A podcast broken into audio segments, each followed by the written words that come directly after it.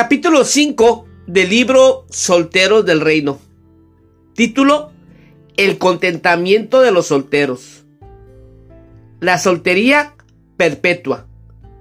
Jamás fue parte de la intención original de Dios para la mayoría de las personas. El pacto de dominio es claro en que el propósito de Dios para toda la humanidad incluía el matrimonio entre el hombre y la mujer que se multiplicaría la raza humana a través de la procreación. Eso permitió la expansión del proyecto de su reino en todo el mundo, según Génesis 1, 26 al 28.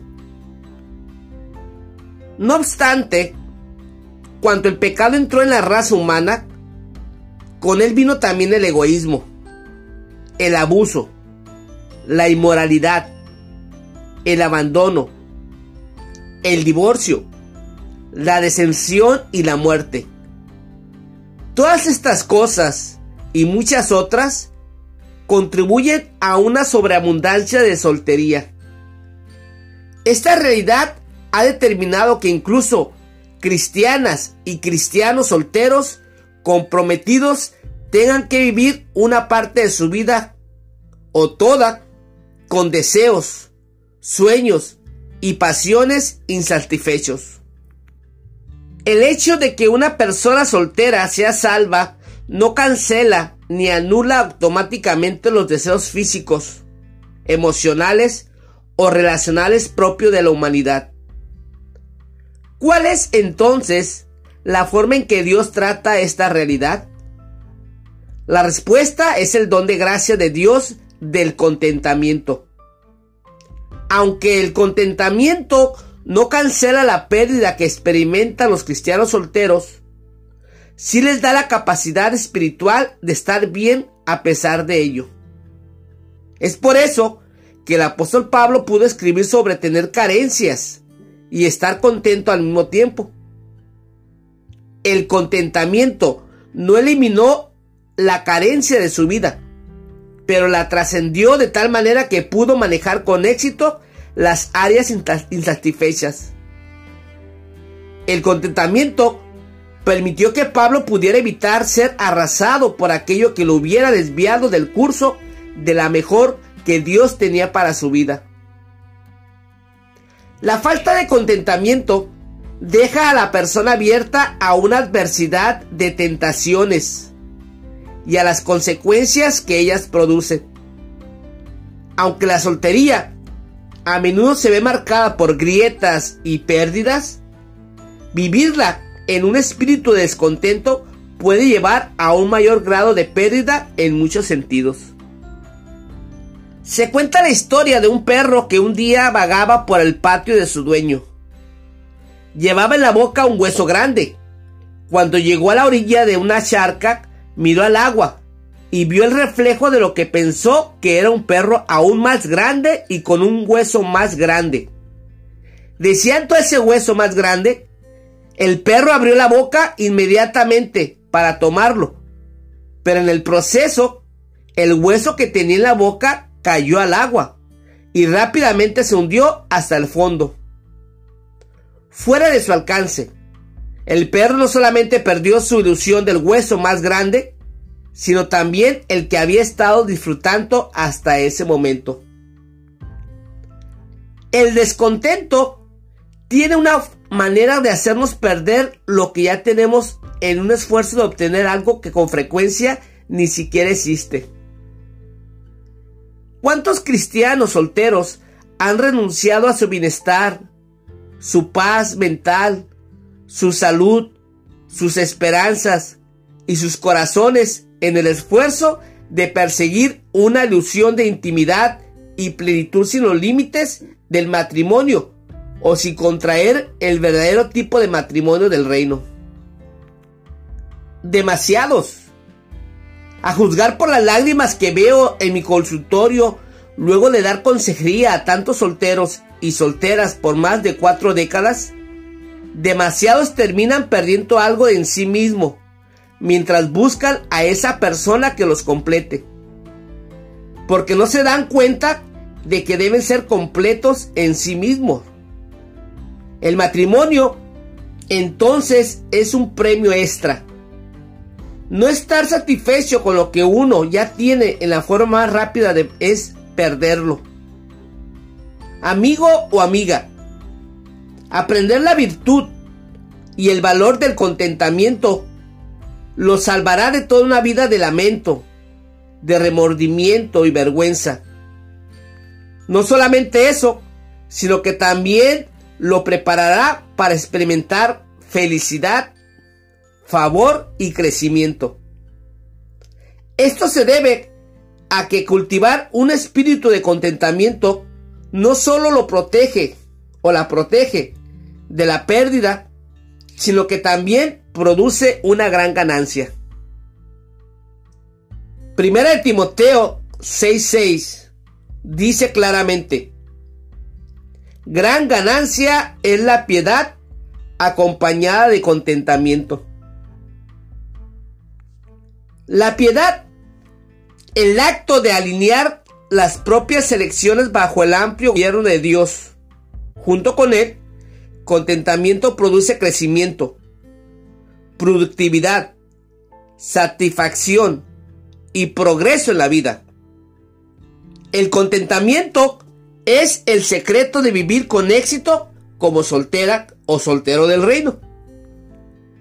El contentamiento no implica que uno no anhele ser algo diferente, pero sí significa que uno está perfectamente satisfecho como está hasta ahora, que Dios lo provee. La codicia es enemiga del contentamiento. E, el ansiar y percibir, perseguir algo o alguien que Dios todavía no ha provisto legítimamente. En las escrituras, la codicia se considera un pecado de idolatría, según Colosenses capítulo 3, versículo 5. Es porque pone lo que uno desea en un nivel superior al amor a Dios.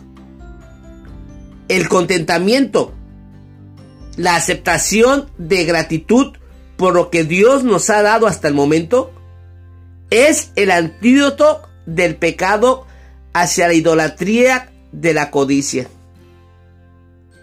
Título, Aprender el contentamiento. Pero ¿cómo se consigue que esta valiosa cualidad del contentamiento funcione para nuestro bien? No es tan sencillo como simplemente pedirla, desearla o salir a comprarla. Más bien es algo que hay que aprender. En cierto sentido, es algo que también hay que ganarse por medio de una diversidad de lecciones de la vida, destinadas a instruirnos sobre dónde enfocar los pensamientos y los deseos. Pablo nos dio una idea de cómo obtener el contentamiento cuando escribió, porque he aprendido a estar contento con lo que tengo. Filipenses 4:11. Pablo no nació así, usted tampoco, ni yo. Basta con mirar a cualquier niño o adolescente y enseguida reconocer que el contentamiento no viene como parte de nuestro ADN. De hecho, esta ausencia misma de contentamiento es lo que Satanás aprovechó en el jardín del Edén para introducir el primer fracaso del pecado. Eva disponía de cientos, sino de miles de árboles saludables, fuertes y llenos de frutas a su alrededor, de los que podía escoger y disfrutar. No obstante, la serpiente hizo que se tocara en el único árbol que no podía tocar. No solo eso, sino también le recordó que al comer ese fruto prohibido, obtendría algo que no poseía, la capacidad de ser como Dios. No hizo falta mucho más que simplemente recurrir al descontento de Eva para arrasarla a una decisión combinada con deshonestidad, Rara vez hace falta mucho más que con cualquiera de nosotros. Razón por la cual el tema del contentamiento es tan importante. No solamente para las personas solteras, sino también para quienes alguna vez contraigan matrimonio. Después de todo, el descontento es la principal causa del divorcio. La gente le da otros nombres como diferencias irreconciliables, una aventura, crisis de la mediana edad, pero la raíz es siempre la misma. La raíz es la falta de contentamiento. Pero Tony, tal vez diga, si tan solo esto cambiara, o aquello cambiara, o si pudieras encontrar pareja, o conseguir un nuevo trabajo, o salir de deudas, o en fin, yo puedo llenar los espacios en blanco, porque lo he oído muchas veces, y comprendo el sentimiento detrás de lo que usted puede estar diciendo o pensando. Pero tenga en cuenta que el verdadero contentamiento nunca depende de las circunstancias. El contentamiento está por encima de las circunstancias. Miremos un poco más de cerca a Pablo, que nos dio uno de los mejores ejemplos de lo que es el contentamiento auténtico en un creyente soltero. Cuando Pablo escribió la carta a la iglesia de Filipos, estaba bajo arresto domiciliario. Había sido encarcelado sin ninguna causa legítima. Encerrado bajo llave y con cadenas. Sin duda, le daban sobras de comida y si es que le daban algo. Pero si uno lee la carta completa a la iglesia de Filipos, ve un tema recurrente. Una y otra vez leemos frases como estén siempre llenos de alegría en el Señor. Dios de paz. Y doy gracias a mi Dios. ¿Cómo puede ser estas las palabras de un hombre encarcelado injustamente, aislado de sus amigos y carente de todas las comodidades que ofrece el mundo? Eran las palabras de Pablo, porque Pablo había aprendido la lección difícil pero fundamental del contentamiento. Leemos, estén siempre llenos de alegría en el Señor. Lo repito, alégrense, que todo el mundo vea que son considerados en todo lo que hacen. Recuerden que el Señor vuelve pronto. No se preocupen por nada. En cambio, oren por todo. Díganle a Dios lo que les hace falta y den gracias por todo lo que Él ha hecho. Así experimentarán la paz de Dios, que supera todo lo que podemos entender. La paz de Dios cuidará su corazón y su mente mientras vivan en Cristo Jesús. Y ahora, amados hermanos, una cosa más para terminar. Concéntrense en todo lo que es verdadero, todo lo honorable, todo lo justo, todo lo puro, todo lo bello y todo lo admirable. Piensen en cosas excelentes y dignas de alabanza. No dejen de poner en práctica lo que aprendieron y recibieron de mí. Todo lo que oyeron de mis labios y vieron lo que hice, entonces el Dios de paz estará con ustedes. Cuando alaba al Señor, de que hayan vuelto a preocuparse por mí. Sé que siempre se han preocupado por mí, pero no tenían la oportunidad de ayudarme. No que haya, no que haya pasado necesidad alguna, porque he aprendido a estar contento con lo que tengo. Sé vivir con casi nada, o con todo lo necesario. He aprendido el secreto de vivir en cualquier situación, sea con el estómago lleno o vacío con mucho o con poco, pues todo lo puedo hacer por medio de Cristo quien me da las fuerzas. Ese pasaje lo encontramos en Filipenses 4, versículo 4 al 13. Las circunstancias de Pablo deberían haberlo hecho protestar, maldecir y quejarse.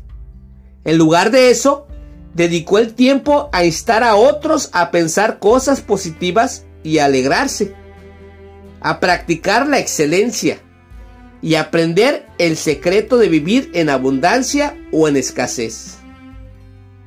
¿Cuál es entonces ese secreto que Pablo aprendió? Lo primero que aprendió es que el contentamiento no es automático, se aprende. Pablo tuvo que aprender el contentamiento y no solo a pulso, un interruptor y encenderlo. Uno que se levanta simplemente contento ni obtiene contentamiento solo por pedirlo en oración. ¿Alguna vez ha orado diciendo, Señor, dame contentamiento en mi soltería? Solo para terminar sintiéndose más abatido que antes de orar. Es porque el contentamiento no es un don espiritual. Es una cualidad de carácter forjada en el fuego de las circunstancias. Para aprender algo, hay que estar expuestos a la información que se necesita aprender. No se aprende algo de la nada. Entonces, ¿a qué información hay que estar expuestos para aprender el contentamiento como soltera o soltera del reino? Afortunadamente, Pablo comparte esta información con nosotros la forma en que Dios nos enseña el contentamiento es por medio de las circunstancias que generan descontento. Hay que enfrentar situaciones que nos obligan a descubrir el valor y la elección del contentamiento. Veamos un ejemplo de la vida de Pablo. En 2 Corintios capítulo 12, versículo 7, leemos así. Así que para impedir que me volviera orgulloso, se me dio una espina en mi carne, un mensajero de Satanás, para atormentarme e impedir que me vuelva orgulloso. Pablo reconoce en este pasaje que Dios permitió que Satanás enviara el problema particular que estaba encarando. No sabemos qué fue, pero sí sabemos que fue un profundo desafío para él.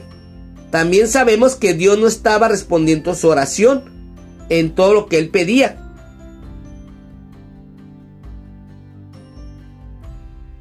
Un cambio en las personas, circunstancias que estaban padeciendo.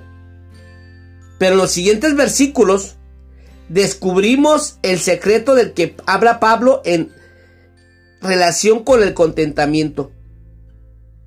En tres ocasiones distintas le supliqué al Señor que me quitara. Y cada vez Él me dijo, mi gracia es todo lo que necesitas. Mi poder actúa mejor en la debilidad. Así que ahora me alegra jactarme de mis debilidades. Porque el poder de Cristo puede actuar a través de mí. Es por esto que me deleito en mis debilidades y en los insultos, en privaciones, persecuciones y dificultades que sufro por Cristo. Pues cuando soy débil, entonces soy fuerte. Segunda de Corintios capítulo 12, versículo 8 al 10. Lo que Pablo aprendió a aplicar a su dolor personal es la gracia y la fuerza de Dios en medio de sus atormentadoras circunstancias. Dios nos enseña contentamiento cuando nos permite estar en circunstancias en las que no responde inmediatamente ni en forma directa a nuestra oración. Incluso puede permitir que el diablo genere aflicción, si es necesario. Pero cuando hay una necesidad espiritual que supera una necesidad física, Dios busca responder primero a la necesidad espiritual a largo plazo. Recuerde, los pensamientos de Dios no son como nuestros pensamientos. Dios procura nuestro crecimiento y desarrollo integral, no simplemente nuestros placeres transitorios. Amigo o amiga, cuando sus circunstancias no están de su lado, y tiene que apoyarse en Dios de una manera que no lo haría normalmente, Dios se vuelve más visible para usted. Descubre que depender de la fuerza de Dios en sus momentos de debilidad le permite estar contento a pesar de los altibajos que la vida habitualmente pone a su paso.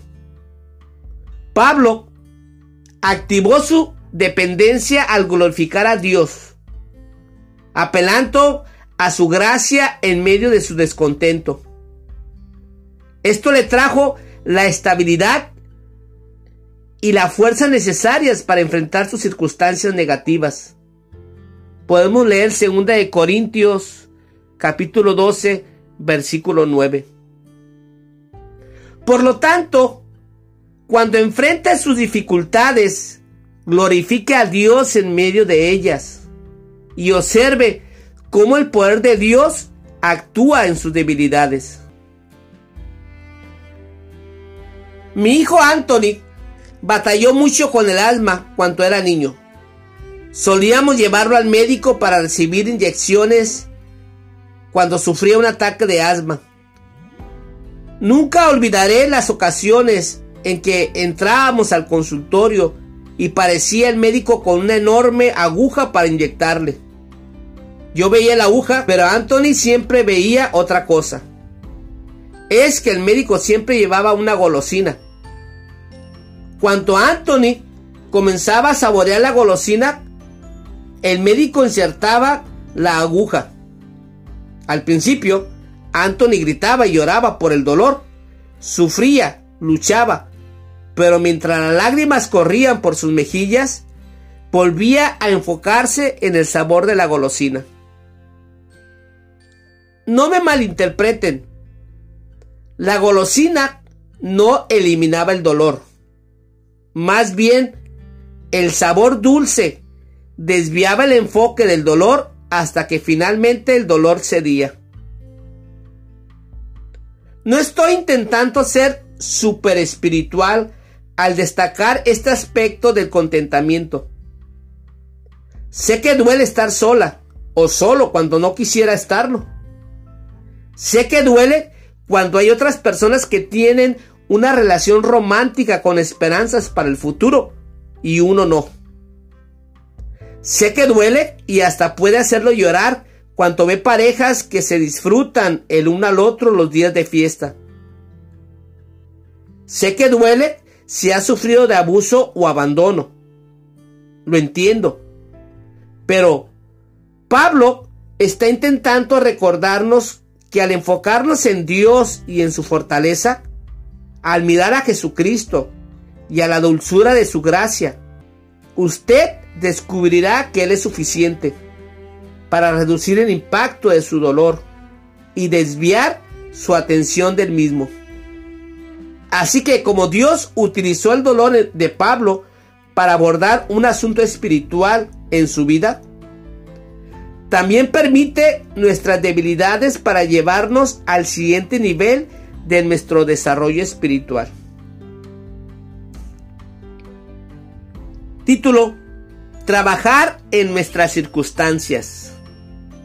Ya sea que Pablo disfrutara de la abundancia o pasara necesidad, ya sea que tuviera ganando o perdiendo,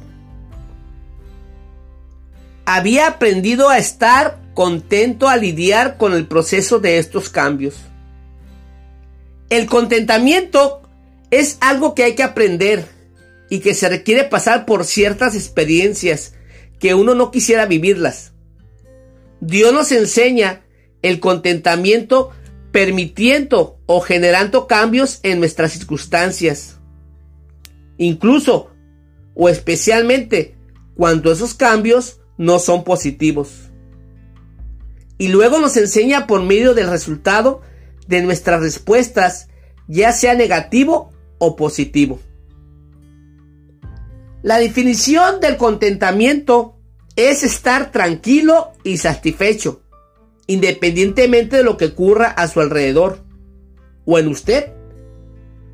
Como persona soltera, eso significa vivir en un espíritu de contentamiento, incluso sin la pareja sentimental que tal vez añora.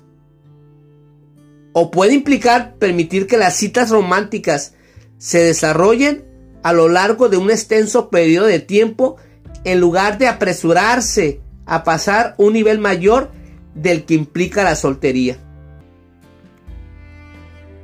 También puede significar estar satisfecho a renunciar a una persona a la que necesita renunciar. Como dice mi hija Cristal, a veces hay que renunciar a lo que te está matando, incluso si te mata al renunciar a ello. El contentamiento nos da estabilidad y la seguridad emocional para alejarnos de una relación tóxica sin lamentarnos. Mientras su bienestar emocional esté atacado o atado a sus circunstancias o a otra persona, ya sea la falta de ella, seguirá siendo transistorio. Las emociones pueden subir y bajar y dar vueltas como una montaña rusa si no ha aprendido a impedir que una situación o una conversación o una relación romántica determinen su tranquilidad, sentido de satisfacción, felicidad y paz. Si es que les permitimos enseñarnos algo, los cambios circunstanciales drásticos y frecuentes de nuestra vida, nuestro trabajo y nuestras relaciones nos ayudan a no centrarnos en las etapas cambiantes y a enfocarnos en el Señor inmutable. A través de esto podemos aprender el arte de distanciar nuestro bienestar emocional de las circunstancias y de otras personas. Cuando descubre cómo hacerlo a través de la práctica, también descubre cómo tomar decisiones de vida desde una posición de fortaleza en lugar de una de necesidad. Y todos sabemos lo que ocurre cuando tomamos decisiones desde una posición de necesidad, ¿verdad?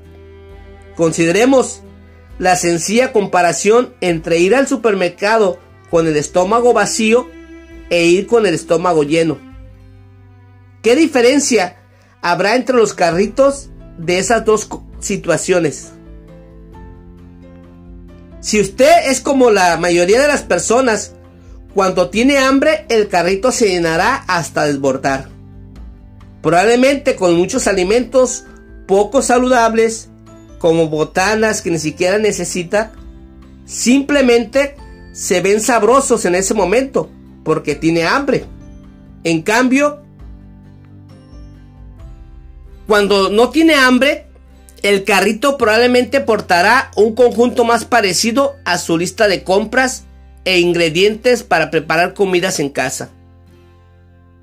Ahora, considere los posibles resultados diferentes entre buscar pareja cuando no ha descubierto el don del contentamiento y cuando sí lo ha descubierto. Probablemente no necesito entrar en detalles sobre cómo esos resultados serán disimilares para la mayoría de las personas.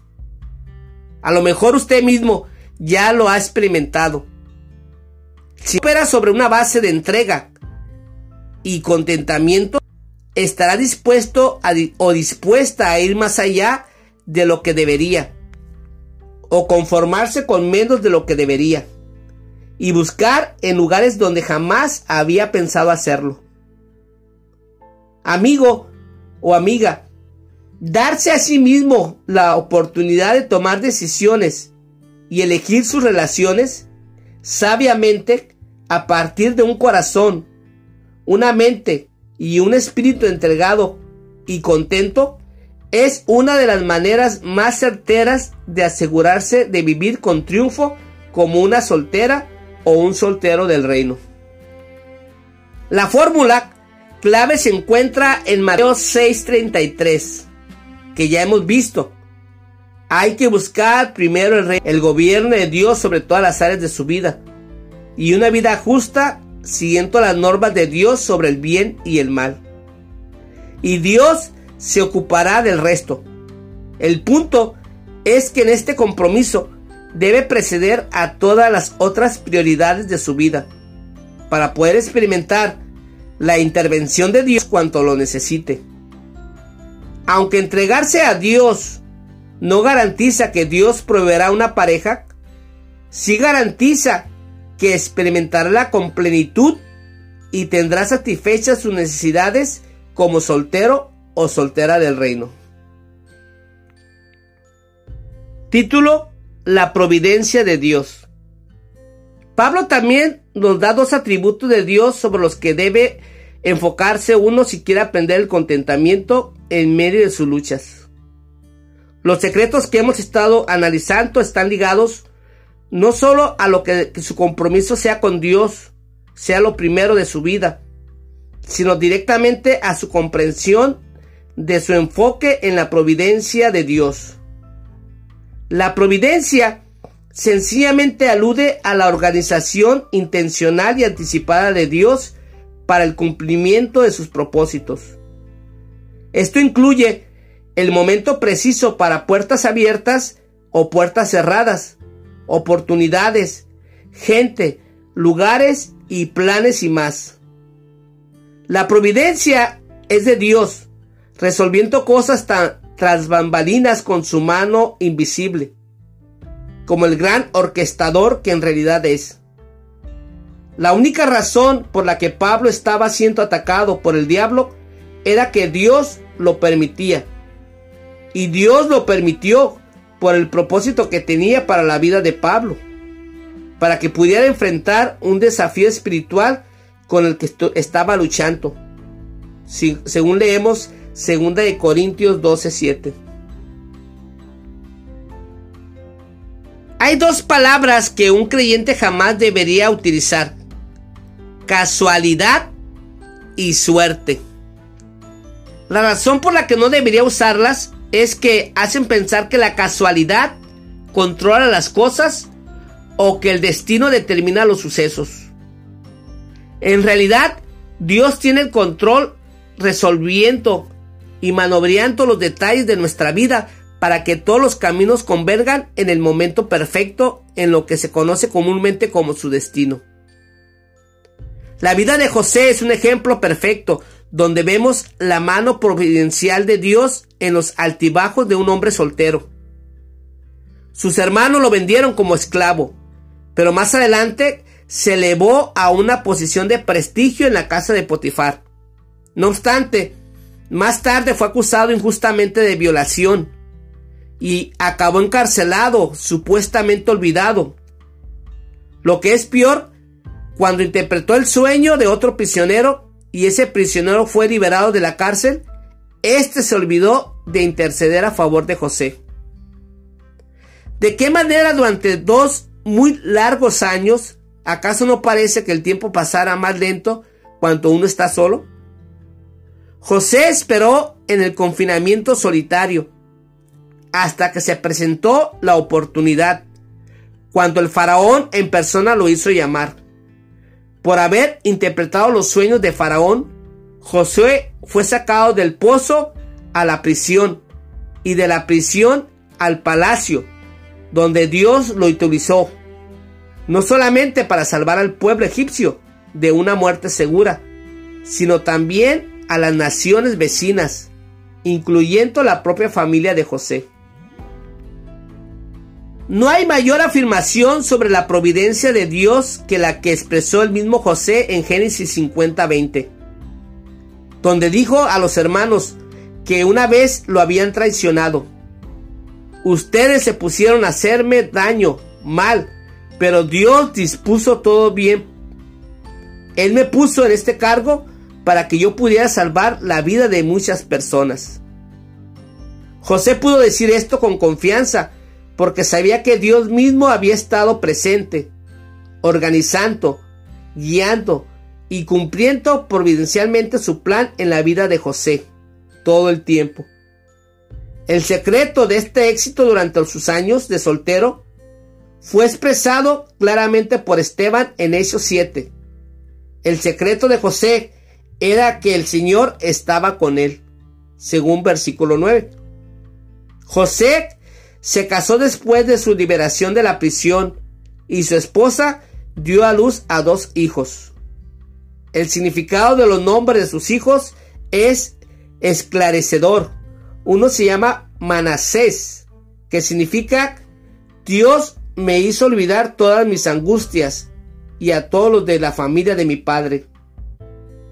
El otro se llamó Efraín, que significa Dios me hizo fructífero. Esos dos nombres resumen la perspectiva del reino de dejar atrás la pérdida y la desilusión que la vida pone a veces en las sendas del propósito de Dios y aceptar la productividad del llamado para el cual Él ha sido creado o ha sido creada. Un elemento importante que señalar sobre José como soltero del reino es que a pesar de que era apuesto, robusto y disfrutaba del éxito de la movilidad ascendente de su carrera, se negó a responder a los avances sexuales de una mujer. Su compromiso con Dios superó su líbido. Génesis 3, Génesis 39, 6, 9. La sabiduría determinaba sus decisiones, pero no sus hormonas. Esta debería ser la meta de todos los solteros cristianos. Mientras que José nos da una perspectiva de un soltero del reino, Ruth hace lo mismo como una soltera del reino. A raíz de la muerte de su esposo, su suegra, Noemí, enfrentaba un futuro oscuro, sin esperanza de encontrar alimento y seguridad. Noemí, acabada de pedir a sus dos hijos, necesitaba regresar a su tierra natal. Pero sus hijos se habían casado con mujeres de otro grupo étnico y era indispensable esperar que ellas la acompañaran a una tierra extranjera. Noemí las insistió a quedarse, ya que eran jóvenes y podían hallar esposos entre los hombres de su propio pueblo. Y se preparó para partir sola. Fue entonces cuando Ruth tomó la decisión espiritual de acompañar a Noemí y poner las necesidades de Noemí por encima de las suyas. Si ella podría haber tomado una decisión lógica pensando en sus propias necesidades físicas y el deseo de casarse, como lo hizo su cuñada, con toda seguridad, Ruth hubiera podido encontrar esposo en su pueblo. En lugar de arriesgarse a una vida de privaciones y soledad. Pero el compromiso de Ruth con su fe y su familia superó su compromiso consigo misma. Tomó una decisión del reino, no una conveniente desde luego del punto de vista humano. Eligió buscar el reino de Dios antes de buscar el matrimonio. Dijo, no me pidas que te deje y regrese a mi pueblo, a donde tú vayas yo iré, donde quiera que tú vivas yo viviré. Tu pueblo será mi pueblo y tu Dios será mi Dios. Ruth capítulo 1 versículo 16.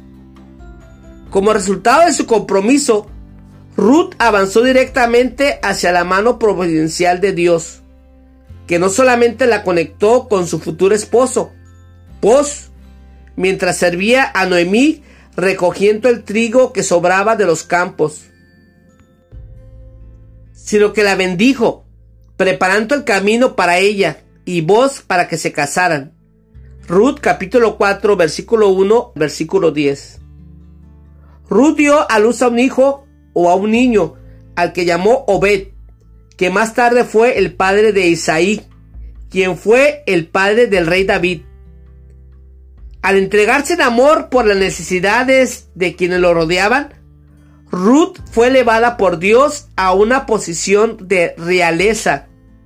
Recibió ese favor porque tomó la decisión sin ver la solución por adelantado. Todo cuanto sabía era que el pueblo de su suegra sería su pueblo y su Dios sería el Dios suyo. Tomó una decisión con fe y como resultado se convirtió en una madre del linaje del Señor Jesucristo, según Mateo 1.5. Así obra la providencia. La providencia de Dios es más grande que cualquier sabiduría, lógica o manobreada que intentemos hacer por nuestra propia cuenta. Él sabe cómo tomar los hechos aparentes inconexos de nuestra vida y entrelazarlos cuando seguimos su mandato principal, el mandato de amor. Mateo 22, capítulo 22, versículo 36 al 40. Si lo tomamos como nuestra brújula, amigo o amiga, Dios puede hacer lo mismo con usted. Si puede tener la sensación de que Dios está intentando llevarlo desde el punto A al punto Z, en un zigzag a través del desierto del Sahara y luego del Serengeti, y que su vida se parece a algún tipo de montaña rusa, pero en el proceso de las subidas, bajadas y desvíos, Dios está intentando enseñarle a confiar en su mano. Cuando aprenda a confiar en Él, a pesar de lo que ve, ya no necesitará comprar su contentamiento, comerlo, beberlo, ligarse con alguien o siquiera perseguirlo. Su contentamiento vendrá como resultado de saber que Dios tiene un plan y es un buen plan para llevar a cabo el resultado previsto. Título El poder de Dios. Pablo no solamente tenía el enfoque de la providencia de Dios, sino también en su poder. Pablo descubrió que la gracia tiene baterías. La gracia suficiente de Dios le proporcionó una creciente fortaleza para lidiar con esa situación que no cambiaba. Y con ese poder vino mayor contentamiento. Segunda de Corintios 12:10. Descubrimos este aspecto clave en el versículo 13 del pasaje que analizamos antes de Filipenses 4. En el versículo 13. Pues todo lo puede por medio de Cristo quien me da las fuerzas. Ahora bien, tengo la impresión de que usted posiblemente sea como la mayoría de las personas a quienes les encanta citar este versículo. Pero lo que a mucha gente no ve es que este pasaje tan popular está ligado al tema del contentamiento. No es una mera promesa general ilusoria de castillos en el aire. No, este pasaje hace referencia a la infusión de fortaleza que Pablo recibe de Dios para estar contento en situaciones donde su propia resistencia y su fuerza de voluntad ya no dan más. Los corredores le llaman a eso el segundo aliento. De joven solía correr 15 kilómetros de vez en cuando. Si usted corre, sabe que llegar en el punto en que sencillamente uno no cree que el cuerpo puede dar un paso más. Pero si uno se obliga a pasar ese punto, ocurre algo que infunde fuerzas que uno no sabía que tenía. Este es el segundo aliento. A eso se refería Pablo en este pasaje cuando estaba en su punto absolutamente más bajo y no podía soportar ni siquiera la idea de sobrellevar algo más. Era entonces cuando Dios le permitía mantenerse firme, inmutable y siempre rebosante, porque Dios lo fortalecía con su poder divino, otorgándole un segundo aliento.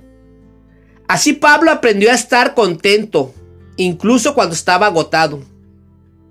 Uno de los secretos para mantenerse firme se encuentra a través de la entrega. Todos sabemos lo que significa rendirse, darse por vencido, admitir la derrota o sacrificarse.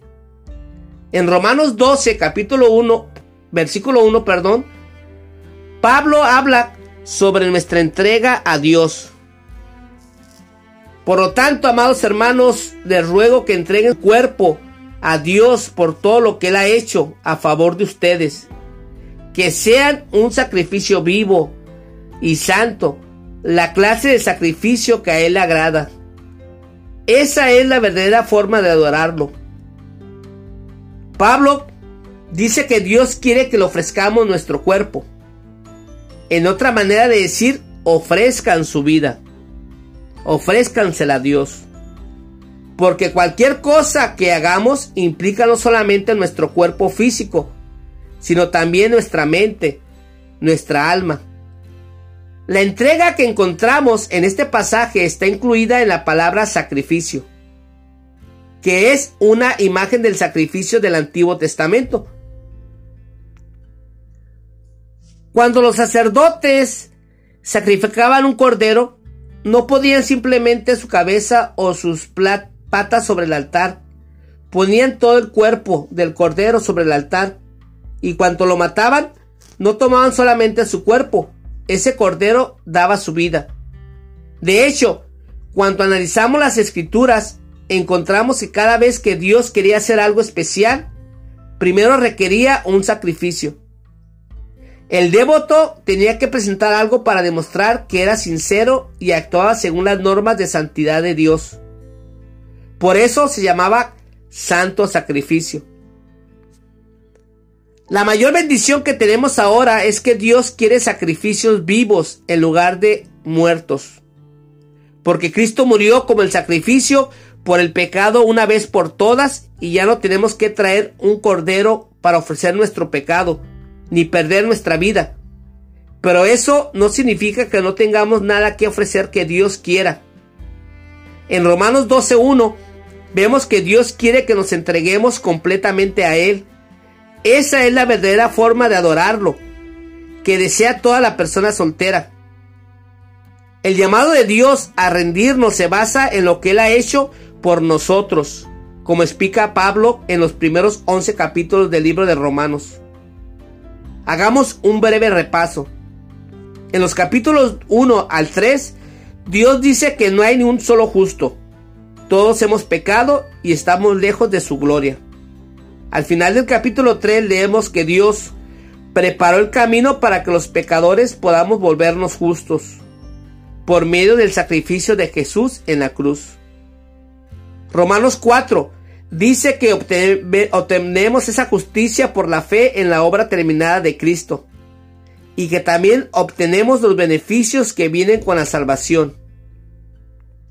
Romanos 5. Romanos 6 y 7 dice que a pesar de que somos salvos, seguiremos teniendo que luchar con el pecado porque vivimos en la carne. Pero en Romanos 8 nos enseña que Dios nos ha dado el Espíritu Santo para dominar la carne, para que podamos vivir en victoria espiritual. Los capítulos 9 al 11 explican en Cristo. Dios nos ha dado algo que todavía no ha dado a su pueblo Israel. Finalmente, Pablo llega a Romanos 12, 1 y dice, por lo tanto, por el alto precio pagado por nuestra salvación, Dios quiere que le entreguemos todo nuestro ser. Eso es lo que Dios le agrada. Muchos solteros y solteras quieren dar a Dios un poquito de aquí y otro poquito de allá. Pero Él quiere todo su cuerpo, su vida entera. Está pidiendo la entrega de lo que la Biblia denomina un acto santo. La palabra santo en la Biblia significa algo especial, único, aparte, inigualable, a diferencia de algo común. Quizá tenga un ejemplo de esto ahí mismo en su hogar. Probablemente tiene un juego de platos comunes y unos santos, de uso diario. Son los que suelen estar sucios en el fregadero los platos comunes son los que sacamos todos los días de la alacena de la cocina. No son nada especial. Pero luego está ese juego de platos y copas que guardamos en el aparador del comedor que son santos, apartados para estar solamente en ocasiones muy especiales. Dios dice, quiero un lugar especial para mí en su vida. Quiero que me pongan aparte y me traten como algo santo. Es por eso que quiero que presenten su cuerpo como sacrificio santo. No me traten como algo común o ordinario. Romanos 12.2 nos explica cómo ofrecemos integradamente a Dios como sacrificio vivo y santo. Este versículo comienza diciendo, no se conformen a este mundo. La palabra griega traducida como conformar se utilizaba para un alfarero que hacía una vasija en su entorno. El alfarero tenía que ejercer presión para dar forma a la arcilla. Tenía que utilizar su fuerza para apretar esa masa de arcilla y convertirla en la vasija o el recipiente que quería crear. Es importante observar que el alfarero utilizaba presión externa, empujaba desde afuera para obligar a la arcilla a conformarse a su voluntad. Pablo está diciendo, no permitan que el mundo los apriete y los presione para algo a lo que quieren de ustedes como solteros. No permitan que la presión cultural o la opinión pública moldee sus actitudes y sus ideas. Es fácil definirse uno mismo según las normas del mundo para los solteros e incluso según las normas de la iglesia. Lamentablemente, con frecuencia eso lleva sentimientos de insignificancia o carencia. Más bien, Dios quiere que vivamos según sus normas de realeza, dominio y propósito. Después de presentar esta perspectiva negativa en Romanos 12.2, Pablo presenta la positiva. Más bien, transfórmense por la renovación de su entendimiento. Transformarse en griego es la palabra de donde proviene nuestra palabra metamorfosis. Hay una gran diferencia entre esta palabra y la palabra conformarse. En lugar de presión externa para cambiar algo, transformarse alude a un cambio que viene desde adentro. Una mariposa cambia desde adentro transformándose completamente en una oruga en algo hermoso. Ahora bien, aquí es donde la religión puede meternos en problemas. Incluso con la mayor intención, podemos cometer el error de tratar de transformarnos nosotros mismos por medio de las acciones, aplicando la misma fuerza externa que utiliza el mundo. Así, nos volvemos mundanos intentando ser espirituales. La principal manera de hacer esto es inventando toda clase de reglas para gobernar nuestra vida. Si ha participado en una iglesia por bastante tiempo, sabe de lo que estoy hablando. Si realmente quiere ser una persona soltera santa, entonces no vaya allá, no mire esto, no lea aquello, no se vista así, no se arregle de tal modo y no se junte con tal tipo de personas. La palabra que describe esto es legalismo. Esto es un mal uso del concepto de la ley. La razón por la que Jesús tuvo que morir en la cruz es que ninguno de nosotros podía estar a la altura de la sagrada ley de Dios. ¿Por qué entonces queremos volver a ponernos bajo la ley? La razón principal es que pensamos que nos ofrece una forma de medir nuestra espiritualidad. Pero si la mente no cambia, no ocurre el verdadero cambio y recurrimos al manejo del pecado en lugar de la verdadera transformación espiritual? El verdadero cambio viene cuando nuestra motivación para hacer o no hacer algo pasa de tengo que hacer a quiero hacerlo. Este marco de referencia es completamente diferente de la presión del legalismo.